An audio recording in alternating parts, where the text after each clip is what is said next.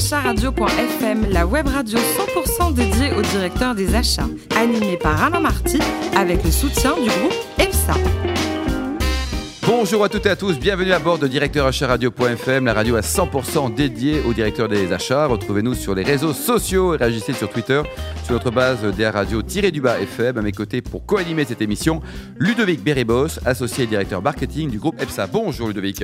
Bonjour Alain. Cette semaine, un premier invité, Pierre Lapré, qui est dirigeant et fondateur de Père Augusta. Bonjour Pierre. Bonjour. Alors racontez-nous, une école de commerce à Bordeaux s'appelle Ketch Business School et après vous partez pendant un an faire la fête et travailler au Canada. C'est ça, un MBA en e-business qui à l'époque, il y a 15 ans, était déjà révolutionnaire. On était au début de, de la révolution du web et ça a été assez intéressant de pouvoir euh, voir ça dans les prémices et, euh, et d'y contribuer à ma manière. Et pourquoi le Canada? C'est parce qu'il y avait un accord de, de partenariat peut-être entre l'école et, et la fac? Alors c'était une opportunité, effectivement, j'ai servi de poisson pilote euh, pour, pour créer ce lien qui m'a permis, en sortant de Subdeco Bordeaux, d'avoir un MBA, un titre de MBA en, Oui. en seulement un an, en validant Ah, c'est acquis malin de- ça aussi. Hein, vous connaissez le Canada? Pas du tout. Pas- Vous n'avez pas Non, envie d'y aller Pas du tout non plus. Alors, votre, Pierre, votre premier job, c'était chez Carlson Wagonly. Vous faisiez quoi exactement? J'étais en charge de la veille technologique. Mon travail à l'époque, c'était d'identifier les solutions technologiques qui allaient permettre à nos clients, grandes entreprises, d'optimiser leurs euh, leurs frais de déplacement et toutes les dépenses liées au travel. Euh, donc à l'époque, en 2003, c'était les self-booking tools qui sont maintenant devenus complètement adoptés, mais à l'époque, ça commençait à être euh, des, des tendances euh, importantes, euh, des outils de gestion de notes de frais, de dématérialisation du, euh, du dossier voyage. Donc ça a été assez intéressant. Et vous avez commencé par être d'abord acheteur, puis après vous êtes devenu grand patron des achats. Alors, je suis tombé dans les achats complètement par accident. Je suis littéralement passé dans le couloir et mon patron m'a dit Tu vas dans cette pièce. Il y avait le directeur mondial des achats du groupe Adeco. Et je me suis retrouvé à faire une étude sur un outil de e-procurement. Un an et demi plus tard, euh, il m'a rappelé en me disant Pierre, euh, ça fait 4 ans que tu es chef de projet IT à la, à la DSI Monde d'Adeco. On a besoin de renforcer les équipes d'achat IT. Tu connais l'informatique, les achats, t'apprendras et puis tu apprendras. Et j'ai appris. Donc j'ai pris en charge tous les achats IT au niveau du groupe. Ça Euh, représentait combien ça en volume d'affaires euh, ça représentait en gros 150 millions d'euros Ah, quand euh, même, hors c'est faire des sous là. ouais. Euh, donc c'était un gros sujet. Et petit à petit, j'ai évolué euh, vers des, à la fois des catégories plus transverses Ouais. euh, et puis surtout des missions plus transverses. J'étais au final en charge de tous les projets spéciaux. Euh, donc c'était tout ce qui était lié au, au process, aux outils. Euh, tous les gros sujets d'outsourcing euh, arrivaient chez moi. Euh, et je me suis surtout occupé de choses un peu plus intéressantes autour de la RSE. Mm. Comment les achats pouvaient devenir un, un acteur majeur euh, pour le groupe en termes de RSE. Et aider les commerciaux à réagir face aux acheteurs face auxquels ils étaient confrontés Et ça, c'est euh, pas en facile, les permanence. relations commercial-acheteur. hein. Voilà. Donc on, leur, euh, on, on les formait sur l'autre côté du miroir, on leur donnait nos techniques, on, on trahissait les secrets des acheteurs, euh, mais du coup ça les a beaucoup aidés. Alors, vous avez créé votre boîte en, en 2012. Vous avez toujours voulu créer une société ou c'était une opportunité? C'est les deux. Euh, J'ai des parents qui étaient dans l'éducation nationale, mais qui ont plusieurs fois monté des entreprises. euh, Des profs qui montent des boîtes Exactement. Ça Ah, peut paraître surprenant, mais ça, ça forge le caractère. Euh, ma mère d'espagnol, mon père d'éducation physique. D'accord, Ils sont après devenus directeurs de lycée, ce qui est une entreprise en soi. bien sûr. Donc voilà, ce- cette fibre entrepreneuriale a toujours été dans la famille et là, ça a été une opportunité. Je discutais avec mon patron pendant un entretien annuel et j'en avais un peu assez de ce que je faisais. Du patron ou du boulot de job ou des deux? Alors le patron, je l'ai adoré, euh, Bon. c'est toujours un ami. euh, mais d'une- une chose menant à l'autre, euh, l'idée est venue de, Ah, de créer Alors, c'est quoi cette idée? Donc, quel est le métier? Donc, c'était quoi? D'abord, il y a un constat et après une idée. Alors en fait, le constat, c'est que, alors ça date, ça date d'une petite dizaine d'années, mais euh, la fonction achat a besoin de gagner en maturité, de se structurer et surtout de gagner en reconnaissance avec ses clients internes. Euh, et aujourd'hui, il y a plein d'outils qui servent à plein de choses pour faire euh, du e-procurement, pour faire du e-sourcing, mais il n'y a rien qui permet de piloter l'activité de l'acheteur. Les commerciaux, ça fait 30 ans qu'ils ont des CRM, et les acheteurs, depuis 30 ans, bah, ils ont Excel. Donc nous, on, vient créer, on vient combler un gap sur le marché qui est comment est-ce qu'on pilote une activité d'une équipe achat? Comment est-ce qu'on crée un CRM mais appliqué aux acheteurs pour piloter les dossiers de négociation Pour se dire, bah, voilà la feuille de route cette année, comment on, on l'amène du 1er janvier au 31 décembre pour délivrer les projets qui vont limiter du risque, euh, amener des gains, euh, encadrer euh, les relations avec les fournisseurs. Donc aujourd'hui, nous, notre cœur de métier, c'est ça, c'est qu'on vient aider à l'identification et à l'exécution des projets achats. D'accord. Euh, et comment est-ce qu'on permet de, aux, aux directeurs achats de communiquer autour de leur contribution et autour de leur travail auprès des clients internes? Pour donner plus de transparence et finalement plus de liens entre les achats et le reste de l'organisation. Ludovic, bah, question c'est au paraît malin comme idée, ça ou pas? C'est une très bonne idée. Donc, question mise en œuvre. Alors, je vais vous poser une question sur euh, le déploiement des plateformes qui sont souvent, on va dire, euh, perçues comme des contraintes par les utilisateurs ou simplement euh, des outils de flicage. Moi, je voulais savoir comment vous faites la promotion de votre solution pour en favoriser bah, l'adoption, tout simplement. Il y a plusieurs publics déjà.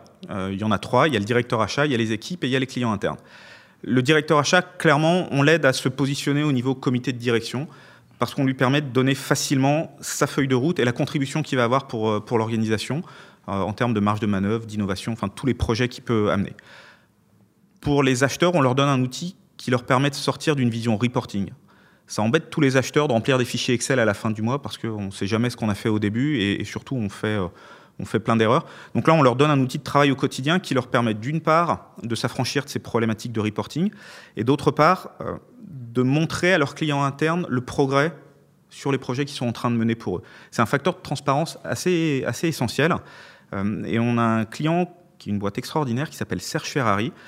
Euh, ils ont institué le, concept de réunion Perangusta. C'est les clients internes qui ont donné cette idée. Ça passe, les acheteurs vont s'asseoir avec leur ordinateur portable, avec le client interne, et les tiennent au courant de l'avancée des projets qu'ils font pour eux.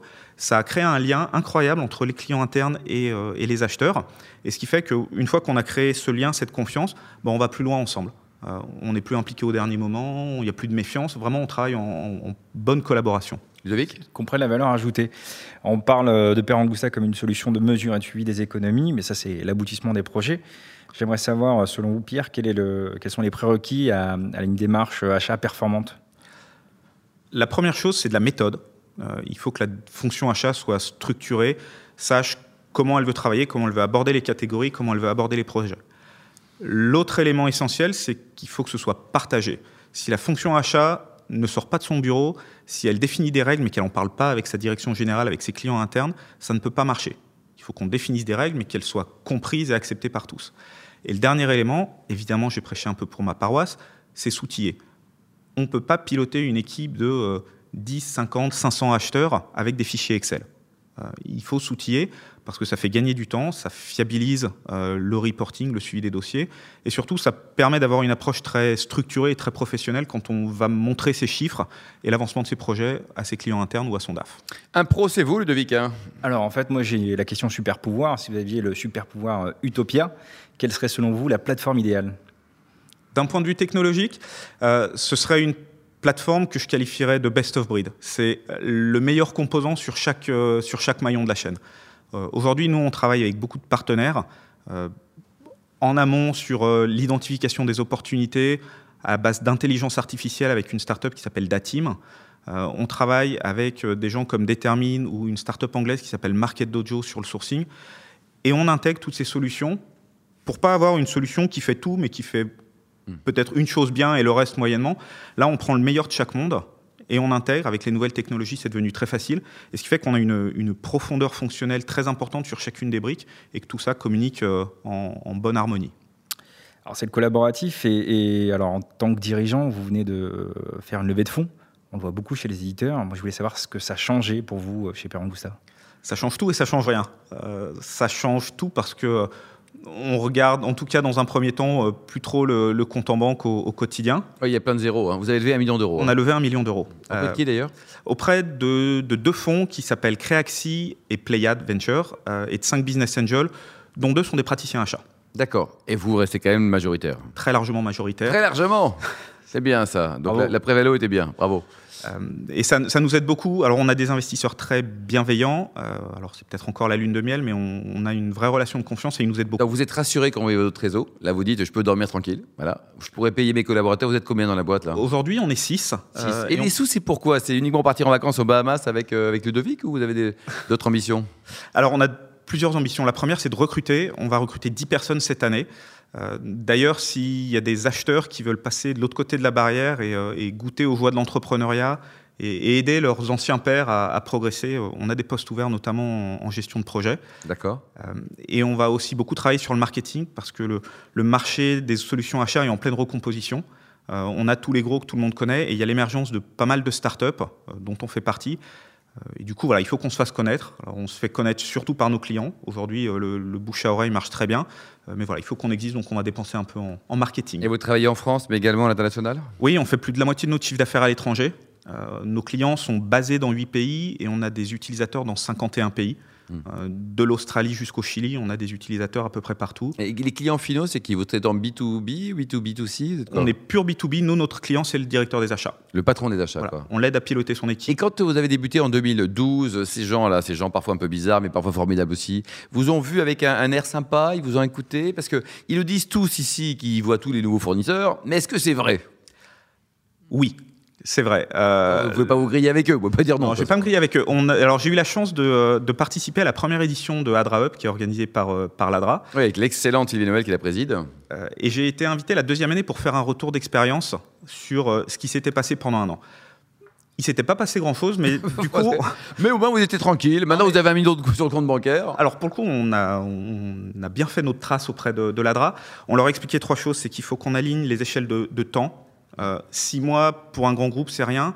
Une start-up, en six mois, elle a le temps de mourir six fois. Sûr. Euh, les échelles de montant, 5 000 euros pour un grand groupe qui fait des milliards d'euros, c'est rien. Pour une start-up, c'est deux mois de salaire. Euh, et les échelles de complexité, quand on reçoit des appels d'offres avec 400 items dans un fichier Excel, ça Encore le fameux fichier Excel. Voilà, mais il y a une vraie prise de conscience et aujourd'hui, ça, va de, ça va de plus en plus vite. Il y a clairement une bienveillance pour les startups. Euh, on est en train de passer le cap où, où les directeurs achats apprennent à travailler avec les startups. C'est bien ça. Et, euh, et le fait de ne pas avoir une grosse capacité financière, parce que par définition, quand on crée une boîte, on n'a pas de rond, ça, ça les choque pas. Ils se disent, on prend le risque il y a beaucoup de patrons achats très progressistes, comme j'aime les appeler, bien, et qui, à qui ça pose pas de problème. Notre plus gros client est 200 000 fois plus gros que nous. 200 000 fois plus gros, quoi. Eh oui. Et ça marche très bien. Vous faites combien de chiffre d'affaires? Alors, on, on, communique pas trop. On est en, on, pour cette année, on est encore sous les seuils où on peut euh, ouais, pas non, communiquer. Il n'y a, a, pas de souci, on vous taquine. Et côté vie personnelle, il paraît que vous adorez le bon vin. De quelle région, euh, Pierre? Alors, je j'ai pas d'affinité. Enfin, j'ai beaucoup d'affinités, mais pas de pas d'ostracisme. Ouais, non, j'aime beaucoup le, le, Bordeaux et les vins du, du Languedoc, et bien évidemment euh, le Côte du Rhône parce que je suis lyonnais après tout. Ah oui, lyonnais, et puis fier de l'être. Alors côté cuisine, il paraît que vous êtes champion du monde de la tarte au citron. On était en séminaire euh, la semaine dernière avec mes équipes et on a eu l'occasion de faire euh, trois soirs de concours de cuisine. Et, ah oui Et a priori, euh, ça s'est très bien passé pour moi sur la tarte au citron. Et enfin, il paraît que plus jeune, vous étiez vice-champion de France en deuxième division de hockey sur gazon. Oui. Vous avez quel âge à l'époque? À l'époque, j'avais 18 ans. Oui, il n'y a pas si longtemps. Et là, vous faites un peu de sport toujours ou vous êtes fini Alors, business orienté à mort. Je, alors, je suis business orienté, mais j'ai besoin de courir euh, pour me vider la tête et penser aux prochaines étapes. Bon, bravo en tout cas. Merci Pierre Lapré. Je rappelle que vous avez fondé, vous dirigez Père Angosta. Merci également vous, Ludovic Beribos, associé et directeur du marketing du groupe EPSA. Retrouvez tous nos podcasts et actualités sur votre compte Twitter et LinkedIn DA Radio du bas FM. Je vous donne rendez-vous vendredi à 14h pour une nouvelle émission avec de nouveaux invités acharadio.fm vous a été présenté par Alain Marty avec le soutien du groupe EPSA.